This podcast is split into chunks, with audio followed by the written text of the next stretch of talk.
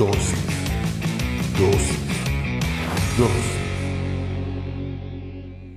Bienvenido seas una vez más a Dosis. Hoy hablaremos sobre lo que decimos. Para eso, yo te voy a invitar a que leamos Efesios 4:29. No empleen un lenguaje grosero ni ofensivo, que todo lo que digan sea bueno y útil, a fin de que sus palabras resulten de estímulo para quienes las oigan. Cierra tus ojos, vamos a orar. Señor, te damos gracias por el privilegio que nos das de aprender en pequeñas dosis de tu palabra. Te pedimos que hables a nuestra vida, a nuestra mente, a nuestro corazón, que nos permita, Señor, poner en práctica todo lo que aprendamos en esta dosis. En el nombre poderoso de Jesucristo. Amén y amén. Como te digo, hoy en dosis hablaremos sobre lo que decimos. Es interesante que aún no hemos comprendido totalmente el poder que tienen nuestras palabras. Y tú me vas a decir, ¿cómo así, Max? Observa un momento, tómate una pausa en este instante y analiza lo que tú hablas, lo que tú dices, cómo te expresas. Y no comprendes por qué vivimos ciertas situaciones en nuestra vida a causa de lo que decimos, a causa de las palabras que salen de nuestra boca. Por eso tomé de base ese pasaje. No empleen un lenguaje grosero ni ofensivo, que todo lo que digan sea bueno y útil. Lo que tú dices es bueno y útil porque yo sé que tú no hablas groserías, porque yo sé que no hablas en doble sentido, porque yo sé que no utilizas malas expresiones, porque eres un buen cristiano. Pero mi pregunta es, ¿todo lo que dices es bueno y útil? A fin de que tus palabras resultan de estímulo para quienes las oigan. diga. ¿Lo que tú estás hablando es bendición o lo que tú estás hablando es maldición? ¿Lo que tú estás hablando trae alegría a las personas o lo que tú estás hablando trae enojo, contienda, trae tristeza a las demás personas? ¿Cómo te expresas en tu casa, cómo te expresas en tu trabajo, cómo te expresas con los demás, es más, cómo te expresas en la iglesia. Muchas veces nosotros hablamos y hablamos y hablamos y no caemos en la cuenta de que hay palabras que nosotros no deberíamos usar. Es más, hay frases que no deberíamos usar. Y para que mires que no te estoy señalando ni estoy señalando a nadie en particular, te voy a poner un ejemplo que me sucedió a mí. Algo que yo siempre decía es, no tengo dinero. Y no me refería a que tenía escasez de dinero, sino que soy una persona que no me gusta cargar efectivo en la billetera. Entonces cuando mi esposa me pedía, mire, tendrá unos 5 quetzales, tendrá unos 20 quetzales, en lugar de decirle que no había sacado del banco, yo le decía, no tengo dinero. Hasta que un buen día mi esposa me vio y me dijo, le voy a decir algo, no diga no tengo dinero, diga no tengo efectivo, es diferente. Y a mí me pareció chistoso, la verdad me pareció chistoso, porque para mí el decir no tengo dinero era no tengo efectivo. Me lo dijo como tres veces. Es algo que yo no lo voy a olvidar porque no lo apliqué en el primer momento que ella me lo dijo. Hay cosas que ella me ha dicho o que me ha confrontado y desde el momento que ella lo dice lo he tratado de aplicar. Pero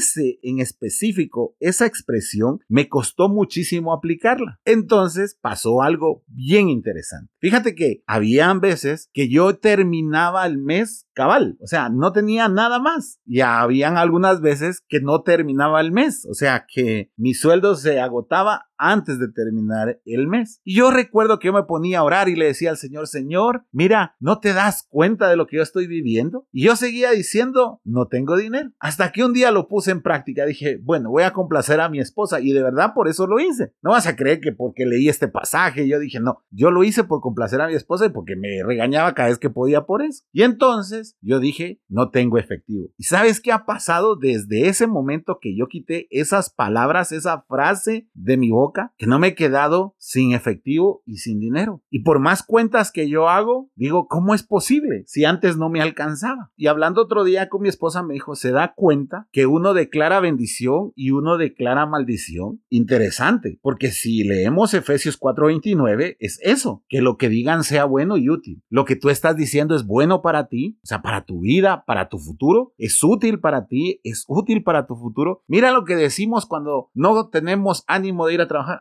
trabajar, ah, mm, la vida del pobre. En cambio, si fuera rico, ni fuera a trabajar. Por eso eres pobre y por eso no eres rico, por lo que estás declarando. Nos duele algo y qué decir, peor si va a ser algo grave. Imagínate, nada que te entró aire, nada que es un músculo, no, peor si es algo grave. Uno ya se imagina en el hospital. Eso no es útil, eso no es bueno para tu vida. Todo lo contrario, está siendo ofensivo contra tu salud, porque ser ofensivo no es decir malas expresiones, ser ofensivo es ir en contra de las declaraciones que Dios ha hecho sobre nuestras vidas. Y entonces muchas veces somos ofensivos. Por ejemplo, con nuestros hijos. Nosotros cuando vemos que nuestros hijos hacen alguna travesura, ¿qué es lo que decimos? ¿Cómo molestan esos niños? ¿Y qué hacen? Molestar. Esa es la verdad. Es que no aprenden. ¿Y qué hacen? No aprenden. ¿Por qué? Porque lo que estás diciendo es ofensivo, no es útil. Las palabras tienen poder y eso lo tienes que grabar en tu mente. No te quiero decir que yo estas frases que te he dicho o la frase que mi esposa me dijo que no dijera, no he intentado volverlo a decir, pero en el momento me recuerdo y la corrijo y digo, en este momento no tengo efectivo, más tarde voy a ir al cajero y ya voy a tener efectivo. Ya, porque necesito que mis palabras sean buenas y útiles para mí. Mira esto.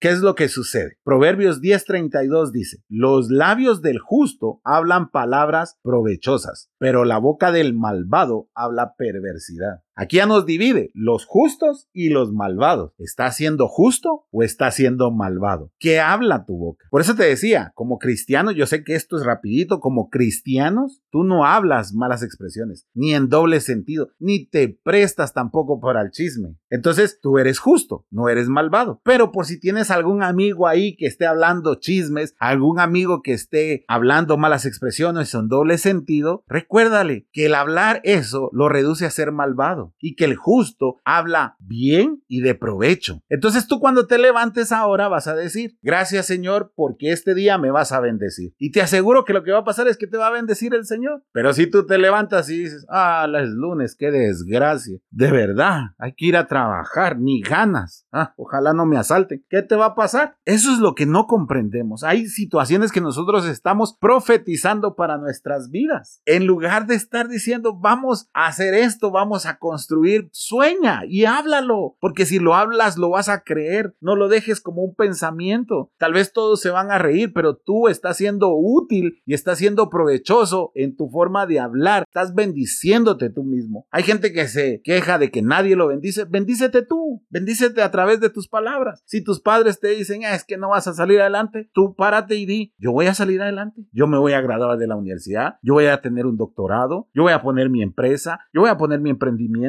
yo voy a ser un buen cristiano, yo voy a ser un buen padre, voy a lograr ser un buen hijo. Eso es lo que debemos de hablar. Nuestros papás nos dicen, no van a lograr nada. Y uno dice, si ni mi papá cree en mí, ¿para qué voy a creer yo? ¡Hala! No puede ser que estemos hablando eso. No puede ser. Mira lo que dice el Salmo 19, 14. Que las palabras de mi boca y la meditación de mi corazón sean de tu agrado, oh Señor, mi roca y mi redentor. ¿Tú crees que lo que estás hablando está siendo del agrado de Dios? ¿Tú crees que cuando te duele algo, tú en el momento de declarar alguna enfermedad, eso está siendo del agrado del Señor. Si Jesús vino a morir por nosotros en la cruz, por nuestros pecados y por nuestras enfermedades, las llevó en la cruz. Entonces, ¿por qué nosotros nos estamos achacando esas enfermedades? ¿Sabes qué otra cosa hacemos los cristianos? Y los cristianos con experiencia lo hacemos aún más. Ay, no puedo con este pecado. Siempre, siempre fallo. Ya sabía yo que iba a fallar. Por eso sigues fallando. En lugar de decir, el Señor es mi roca y mi redentor. Hablamos lo que tenemos miedo que nos suceda, en lugar de hablar lo que queremos que nos suceda. Así que el día de mañana despiértate, levántate y habla lo que quieres que te suceda. No hables de lo que temes que te suceda. Porque si nosotros vivimos con temor, estamos abriendo unas puertas enormes al enemigo. Pero si nosotros vivimos en las promesas que Dios ha puesto en su palabra, vamos a conseguirlas. ¿Por qué? Porque primero las tenemos que creer nosotros. Yo no te puedo decir, mira, vas a abrir una empresa. Si me vas a decir, no, eso anda a decírselo a otro. Yo con que tenga para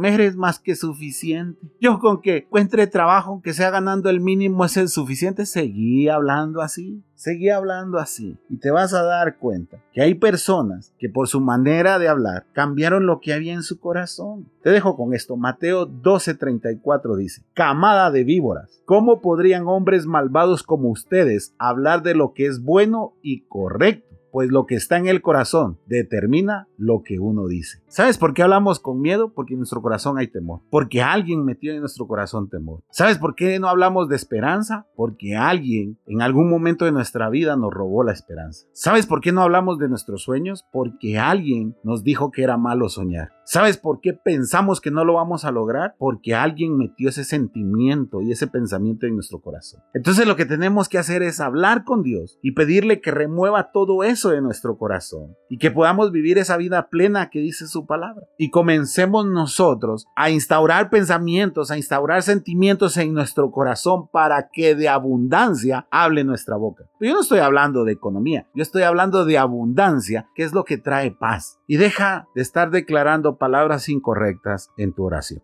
Así que cambia tu mentalidad, cambia lo que hay en tu corazón y cambia las palabras que estás diciendo. Así que te voy a invitar a que cierres tus ojos, vamos a orar. Señor, te damos gracias. Gracias por esta palabra, gracias por lo que estás hablando a nuestras vidas. Ahora permite que lo pongamos en práctica, que a partir de hoy nosotros podamos hablar cosas de bendición, cosas buenas y cosas útiles para los demás, con el fin de que nuestras palabras resulten de estímulo para quienes nos oigan, ya sea que nos oigamos nosotros mismos o que nos oigan nuestros familiares, nos oigan los de la iglesia, nos oigan nuestros amigos, nuestros conocidos y nuestros vecinos, que nosotros seamos esas personas, que declaremos palabras de estímulo para nuestras vidas. Te lo pedimos en el nombre poderoso de Jesucristo. Amén y amén. Espero que esta dosis haya sido de bendición para tu vida. Si es así, compártela en tus redes sociales. Recuerda, a partir del primero de mayo nos reuniremos a las 9 de la mañana en la sala número 3 de los cines de Tical Futura. Será un placer recibirte con los brazos abiertos. Que Dios te bendiga.